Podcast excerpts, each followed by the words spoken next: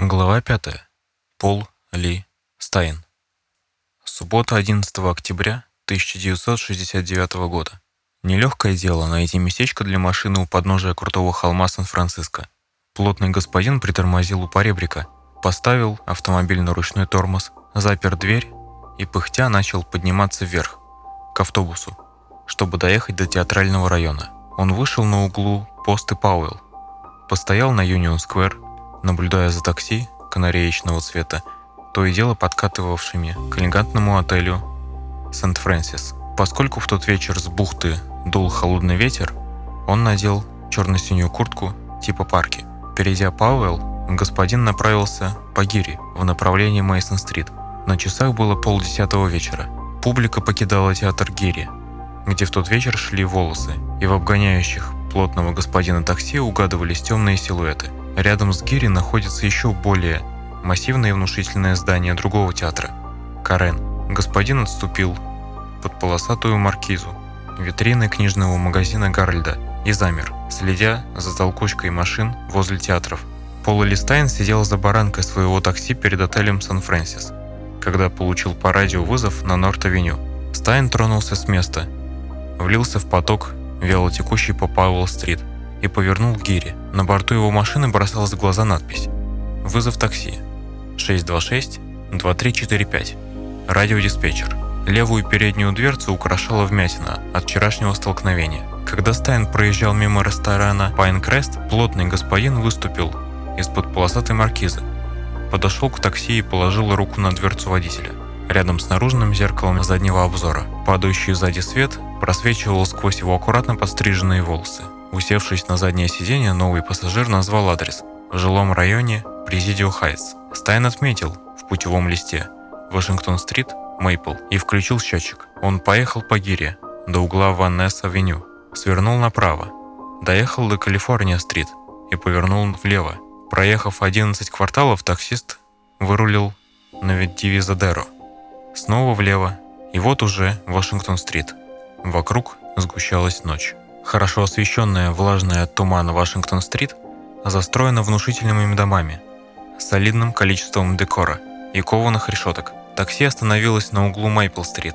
Пассажир мог разглядеть припаркованный неподалеку свой собственный автомобиль. После завершения работы в такси он намеревался без промедления переместиться за руль своей машины и исчезнуть. Внезапно в свете фар возник пешеход. Какой-то местный житель выгуливал собаку. Плотный господин наклонился к водителю и попросил – еще квартал. Такси снова остановилось между двумя придорожными деревьями на углу Вашингтон и Черри, напротив дома номер 3898 по Вашингтон-стрит. Легкий ветерок позванивал декоративными колокольчиками. Внезапно пассажир прижал к правой щеке водителя возле самого уха дуло пистолета. Левой рукой он стиснул горло Стайна. Таксист отчаянно дернулся. Но плотный господин уже нажал на курок. Раздался выстрел. Звук оказался не особенно громким и никого не обеспокоил. Плотно прижатая к коже дуло направила энергию выстрела внутрь тела жертвы. Пуля, вращаясь и поворачиваясь, разлетелась на четыре сегмента во взаимодействии с пороховыми газами и частицами разрушая внутреннюю структуру черепа Стайна. Механизм пистолета извлек стрелянную гильзу и направил в казенную часть ствола следующий патрон.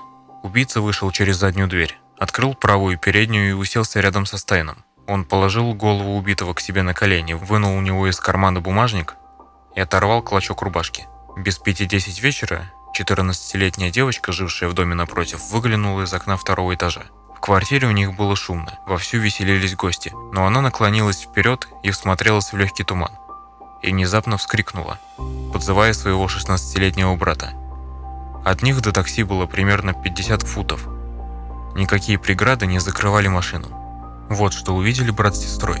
Кто-то держал на коленях голову таксиста, боролся с ним или обыскивал. Вот он наклонился через тело и принялся протирать внутренность машины. У окон уже столпились все участники вечеринки. Плотный господин вышел из машины. Какой-то тряпкой он протер дверцу водителя. Крыло возле зеркала заднего вида. Открыл дверцу. Снова протер приборную доску, придерживаясь рукой за стойку между передней и задней дверцами. Закрыл дверцу и направился прочь. А свидетели тем временем уже звонили в полицию. Сообщение зарегистрировано в 21 58. Оператор заполнил карточку и передал ее диспетчеру, но при заполнении была допущена невероятная ошибка. Преступник был обозначен как негр. Диспетчер объявил розыск. Одна из патрульных машин как раз находилась возле угла Черри Вашингтон и сразу направилась на место. В 22.00 патрульные заметили на перекрестке плотного мужчину, потихоньку плетущегося в направлении форта. Патрульные Дональд Фоукс и Эрик Зелмс не заподозрили этого человека, поскольку он был белым. Однако окликнули его и спросили, не заметил ли он чего-либо странного в последние минуты. Спрошенный с готовностью отозвался, сообщив, что видел человека с пистолетом, бегущего к востоку по Вашингтон-стрит. Полицейская машина немедленно рванула в указанном направлении. Если бы патрульные как следует присмотрелись к этому человеку, они увидели бы на его одежде кровавые пятна, оставшиеся незамеченными на темной одежде в тени деревьев. Не исключено, что при задержании преступник мог бы застрелить их обоих, поскольку был вооружен 9-миллиметровым пистолетом. Эта встреча положила начало пылким чувствам плотного господина к полиции Сан-Франциско. В 5 минут 11 на месте убийства одновременно прибыли полицейские Арман Пелесетти и Фрэнк Педа и инспектор уголовного розыска Уолтер Краки, случайно оказавшийся неподалеку по пути домой. Обе машины остановились позади такси. Подбежав к желтому автомобилю, представители закона увидели, что водитель лежит, свалившись на пассажирское сиденье. Голова на полу. Когда Краки открыл дверцу, левая рука водителя вывалилась наружу, свесившись почти до асфальта. На запястье часы Таймекс. Не снял нападавший и перстень с пальца своей жертвы. Счетчик еще щелкает, ключи зажигания отсутствуют. Полицейские вызвали скорую и немедленно внесли коррективы в словесный портрет, узнав от свидетелей, что нападавший белый. Подъехало еще несколько машин. Машина скорой помощи номер 82 прибыла в 10 минут 11 -го. Медики констатировали смерть потерпевшего. Краки вызвал кинологов с собаками. Место происшествия осветили пожарные прожектора. Инспектор уголовного розыска также оповестил городского коронера и позаботился о сохранности места преступления. В 22.20 послали вызов дежурным инспекторам, которые должны вести дело, пока не найдут убийцу. В конец измотанный инспектор Дэйв Тоски пришел домой в 8 вечера и сразу рухнул в постель. А уже в половине 11 ему опять позвонили. Тоски услышал в трубке голос дежурного оператора. «Дэйв, убит таксист, застрелен. Возможно, ограблен. Возможно, ножевые ранения». «Где?» – простонал Тоски. «На Вашингтон-стрит. Между Мейпл и Черри. Ближе к Черри. Черт знает что», – подумал Тоски. «Преступность растет просто невероятными темпами. Он ведь сегодня пришел домой с убийства. Смерть от побоев. Четыре убийства за четыре дня. Тоски записал в блокнот дату, время и фамилию дежурного, от которого получил сигнал. Затем позвонил своему напарнику, Биллу Амстронгу, и пообещал через 10 минут за ним заехать. Вновь связался с дежурным, попросил держать зевак подальше от такси, дабы обеспечить сохранность улик. Сделал последний звонок в лабораторию и направился в ванную. Умылся, оделся, проглотил чашку растворимого кофе, поцеловал жену. На каждом участке работают 8 меняющихся пар полицейских инспекторов. Каждая пара отвечает за убийство, случившееся в их смену и ведет их в течение семи последующих недель. Тоски распрощался с женой Карл, давно привыкшей к его беспокойной работе, и вывел из гаража семейный автомобиль, красный двухдверный Боквард. Напарник уже ждал его на углу. По пути Тоски связался с военной полицией и попросил о помощи. В 10 минут 12 они прибыли на место одновременно с военной полицией и 3 минуты спустя после коронера. Красные хвостовые огни, синие мигалки, белые и желтые прожектора – в ту ночь на Вашингтон-стрит было светлее, чем летним днем. Вокруг такси Стайна собралось несколько сот человек. Тоски озабоченно нахмурился. Важно сохранить место происшествия в неприкосновенности, но при этом нужно не спугнуть потенциального свидетеля и самому случайно не наступить на что-нибудь. Поначалу Тоски Армстронгу показалось, что перед ними типичный случай ограбления таксиста. Каждую неделю в Сан-Франциско кто-нибудь пытается ограбить водителя такси. Здесь, конечно, действовал не профессионал, Крови напустил море, а особо поживиться ему вряд ли удалось. Долларов 20 от силы 25, если судить по путевому листу. Убийца прихватил бумажник Стайна. Тоски занес в свой желтый блокнот описание трупа и места происшествия. Преступник оставил у убитого 7 ключей. Кольцо, чековую книжку, документы на автомобиль и на мотоцикл. Вся кабина залита кровью. Тоски осматривает машину, а Армстронг тем временем переписывает свидетелей. Инспекторы знают, что делает каждый из них, даже не видя напарника. Работают четко и слаженно, не дублируя действий друг друга. Тоски набрасывает эскиз тела, отмечает его положение в машине и делает привязку к местности, фиксирует результаты изменений, сделанных рулеткой. Снимки судебных фотографов не могут заменить инспекторам их собственных данных, поскольку там искажаются соотношения и размеры. Когда санитары Коронера извлекали тело из машины, Вместе с ним выпал окровавленный дорожный атлас Сан-Франциско. Труп поместили в темный пластиковый мешок с длинной молнией. Застегнули и положили на носилки. Сфотографировали пустую кабину. Тоски пригнулся к полу. Так и есть, почти под сиденьем тускло поблескивает стрельная гильза 9-миллиметрового патрона. На углу переднего пассажирского сиденья три полосы. Возможно, от испачканных в крови пальцев. Судя по положению тела Стайна, эти волосы оставлены преступником. Пара пропитанных кровью кожаных перчаток. Слишком малы. Позже выяснилось, что их забыла в машине дневная пассажирка. В половине 12-го прибыли технические эксперты. Боб Даггетс и Билл Керкендалл осмотрели кабину в надежде обнаружить отпечатки. Читаемые отпечатки пальцы оставляют. Читаемые отпечатки пальцы оставляют, если они соприкасались с кожей лица или с волосами. Собственные выделения кожи пальцев сравнительно незначительны, если только они не испачканы. Отпечатки пальцев выявляют при помощи серой или черной пудры и переносят на прозрачную ленту, помещаемую затем на контрастный фон. Дактилоскописты замерили положение латентных отпечатков относительно пола и потолка, а фотографы сфотографировали места, где их обнаружили. Позже для сравнения будут сняты отпечатки пальцев пассажиров, выявленных по путевому листу. Многие отпечатки окажутся смазанными, фрагментарными или наложенными один на другой. Возьмут отпечатки у Стайна. Скорее всего, они уже имеются в картотеке таксомоторного парка. Исследуют руки убитого и на наличие порезов и ушибов. Тоски заметил на левой руке Стайна две длинные темные полосы. Возможно, следы борьбы. Дактилоскописты обнаружили самую важную улику – кровавые отпечатки правой руки. Информацию об этой улике сразу было решено держать в секрете. Коронер велел забрать тело. Кинологи с собаками пустились обследовать местность.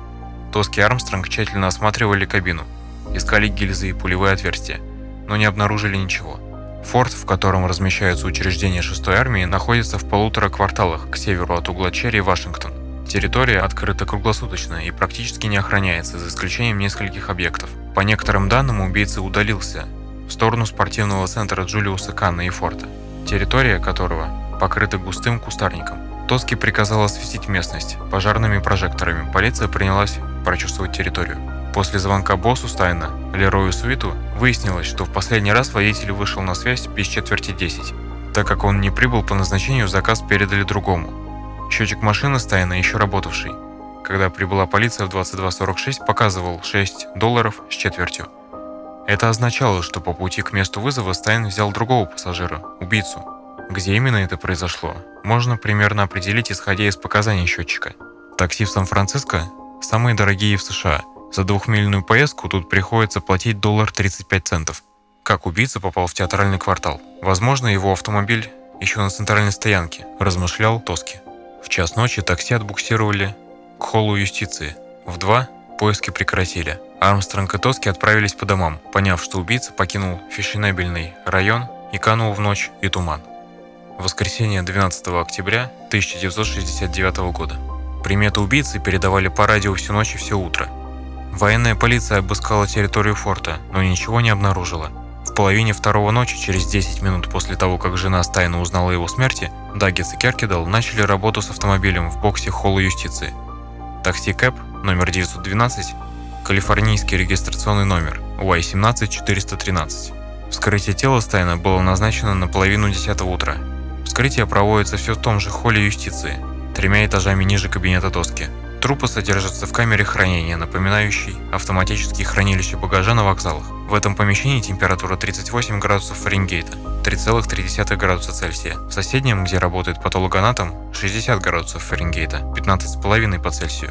Без теневое освещение. В отчет о вскрытии заносятся прежде всего такие данные, как возраст, пол, расовая принадлежность, телосложение, особые приметы, признаки смерти, трупное окоченение, теплопотеря, посинение, разложение. Данные внешнего осмотра и результаты обследования внутренних органов скелета. К большому пальцу правой ноги покойника прикручен проволокой номерок.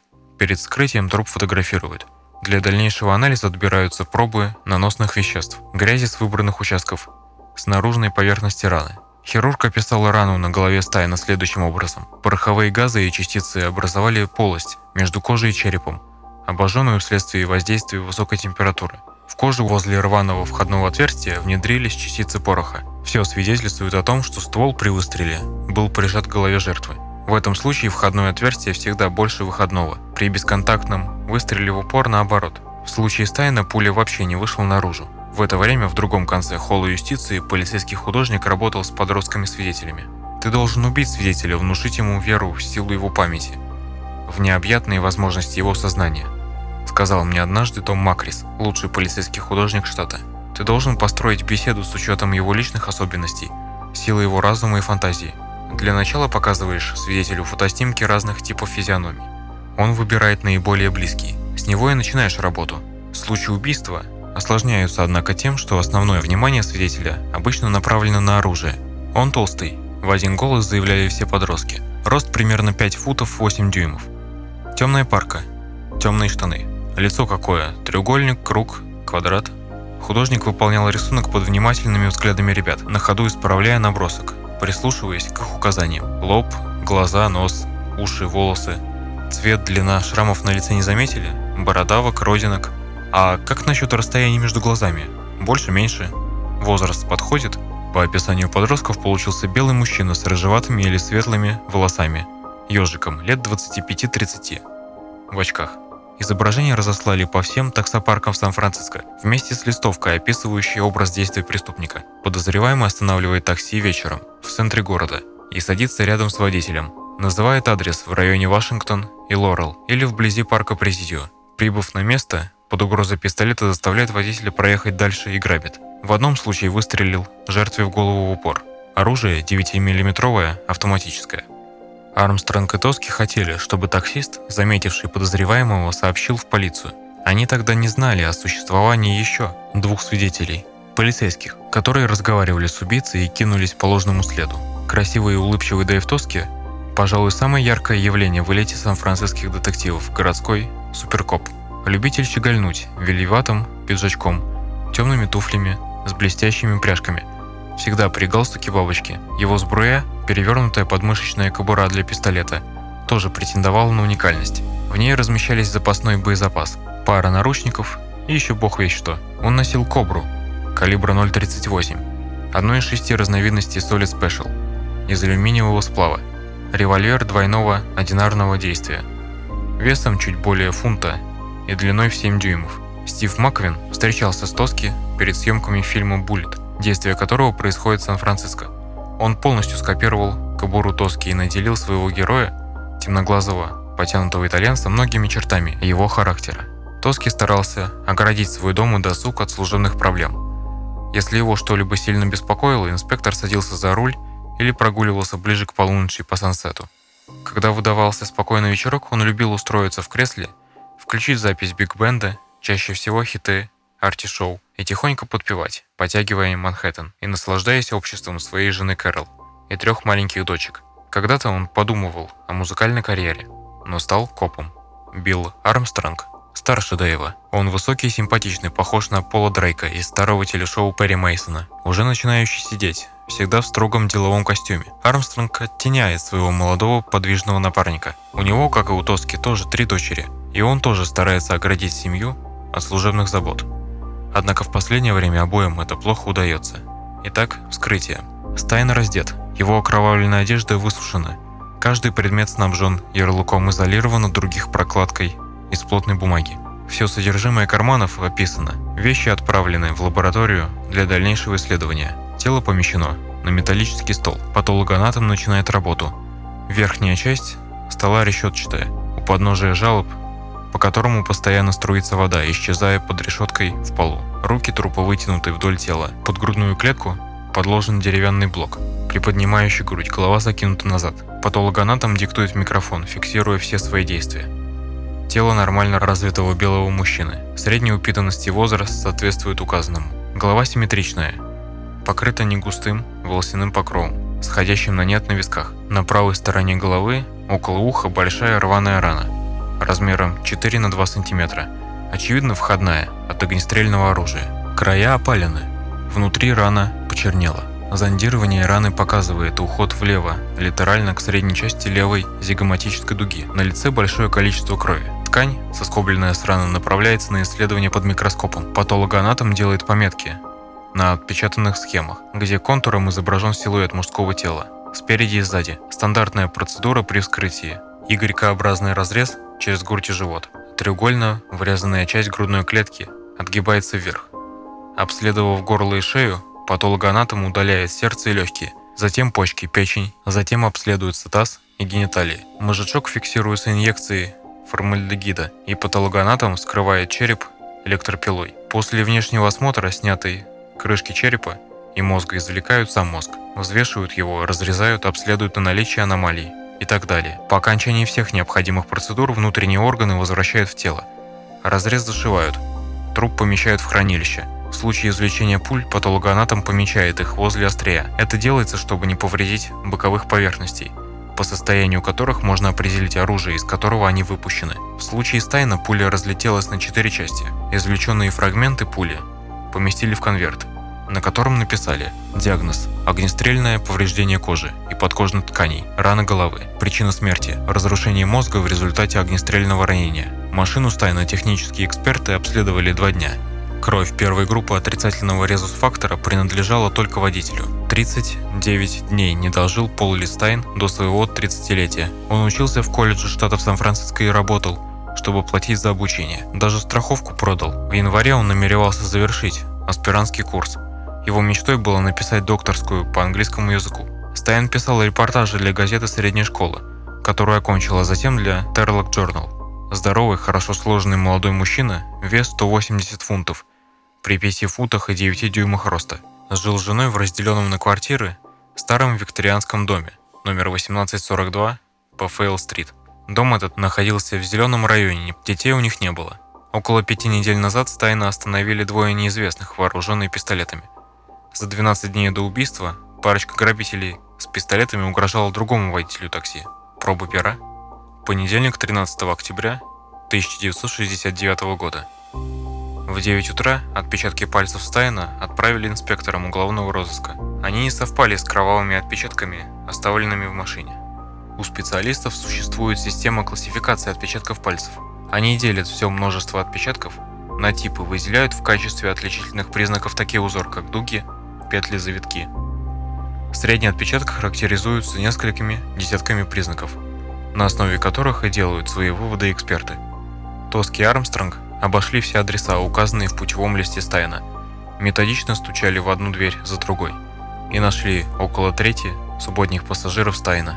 У всех у них также сняли отпечатки пальцев. А тем временем Боб Даглиц исследовал в дактилоскопической лаборатории отпечатки, оставленные в автомобиле. Когда убийца наклонился к приборной доске, чтобы ее протереть, он схватился правой рукой за междверную стойку кузова средние безымянные пальцы правой руки. Написал в своем заключении Даглиц. 8 пунктов на двух пальцах. Отпечатки окровавленные. Глава 6. Зодиак. Вторник, 14 октября 1969 года. Штаб-квартира Chronicle, половина 11 утра. Редактор отдела писем Кэрол Фишер только что вернулась из отпуска. Она одна в кабинете, все остальные редакторы на конференции. Карл просматривает гору писем от читателей. Конверт одного из них надписан синим фломастером. Сан-Франциско Кроникл. Сан-Фран, Калифорния. Срочно редактору. Срочно редактору. Судя по штампу, письмо местное. Отправлено 13 октября. Вместо обратного адреса символ, перечеркнутый круг. Карл осторожно вскрыла конверт и вынула листок. Из конверта выпал клочок бело-серой ткани, размером 3 на 5 дюймов. Аккуратно оторванный, не отрезанный. На ткани брызги засохшей крови. Пятое письмо Зодиака. Она быстро пробежала строки. К вам обращается Зодиак. Я убийца водителя такси на Вашингтон-стрит, угол Мейпл-стрит, прошлой ночью. Доказательство – окровавленный клочок его рубашки – я тот же человек, который разделал народ в районе севера бухты. Полиция Сан-Франциско могла меня поймать. Вчера. Если бы они толком обыскали парк вместо того, чтобы гонять по дорогам на своих мотоциклах и греметь погромче. Водители машин могли спокойно сидеть и ждать, когда я выйду из укрытия. Письмо завершалось жуткой угрозой. Предыдущая часть письма уже ранее появлялась в печати, но та, что приводится ниже, публикуется впервые. Школьники – неплохие цели. Кажется, я как-нибудь утром побахну школьный автобус просто пальнув переднюю покрышку высыпавших детишек. Кэрол оповестила нас и, держа письмо, двумя пальцами понеслась к секретарю. Сразу сообщили в полицию. Письмо отксерокопировали и сфотографировали. Мы сгрудились вокруг, читая копию. А репортер Питер Стек, заменявший Боба Попа, обычно сотрудничающего с уголовным розыском, направился с письмом в холл юстиции. Он застал Тоски Армстронга в их кабинете. Мы получили письмо. Босс направил меня к вам. Возможно, это важно. Тоски поднял на него взгляд. Похоже, заляпано кровью. Питер положил письмо с торчащим из конверта лоскутом ткани на стол перед детективом. Тоски сразу вспомнил рубашку Стайна. «Дева Мария, да это же рубаха Стайна! Билл, это рубаха Стайна!» Оба детектива моментально вскочили, собираясь к коронеру, у которого хранилась одежда убитого водителя. Стека они попросили выяснить, кто в редакции прикасался к письму. По пути к коронеру детективы зашли к начальнику уголовного розыска, Марти Ли. Армстронг осторожно вынул письмо из конверта и положил на стол шефа. «Похоже, очень серьезный случай», – прокомментировал Тоски. Судя по всему, по городу разгуливает серийный убийца. Это принес Тек, сотрудник Chronicle. Они его еще не публиковали? Поинтересовался шеф, вглядываясь в письмо, но не прикасаясь к нему. Нет. «Доложу наверх», — сказал Ли, снимая трубку. Детективы занесли копию письма к фотографам и оставили подлинник у дактилоскопистов. Бумага не лучший материал для снятия отпечатков пальцев — у нее неподходящая для этого фактура, но хуже всего, что большинство преступников, собираясь что-либо написать, надевают перчатки или покрывают кончики пальцев лаком, клеем или колодием. Даглиц опрыскал письмо Зодиака в высшей степени токсичным химическим препаратом под названием нингидрин. Этот состав взаимодействует с органическими выделениями кожи. Для проявления письмо положили на полку и оставили на несколько часов. Клочок ткани оказался оторванным от низа рубашки Стайна. Дело об убийстве таксиста осложнялось. Следующий шаг – сравнение последнего письма с полученными ранее. Договорились о встрече с капитаном Таунсендом из полиции округа Напа. Позвонили шерифу округа Салона. Тоски информировал также Пол Эйвери, репортера, освещавшего в Кроникл дело Зодиака. Вечером Армстронг и Тоски отправились в округ Напа на встречу с Таунсендом и сержантом Нарлоу. Среда, 15 октября 1969 года. Тоски и Армстронг с письмом Зодиака поехали в Сакраменто, к Шервуду Морилу, начальнику бюро экспертизы документов. Даже после химической обработки оригинал для сравнительного анализа предпочтительнее копии. Морил установил, что последнее письмо написано той же ручкой, что и предыдущие документы. Зодиак использовал в своих посланиях как печатные, так и письменные буквы. Его мелкая печатная «Р» напоминала пометку «птичку», а рукописная Ди заваливалась на бок. Он вполне мог бы написать вам в полицию, заметил Морил. Но очевидно, этот зодиак – самовлюбленный тип, раз он предпочитает крупнотиражные газеты. Тоски покосился на кричащий заголовок утреннего выпуска «Кроникл». Преступник заявляет, что убил таксиста и еще четверых. Газета опубликовала лишь первую часть письма Зодиака. По настоянию полиции последний фрагмент, где содержались угрозы перестрелять детей, напечатан не был.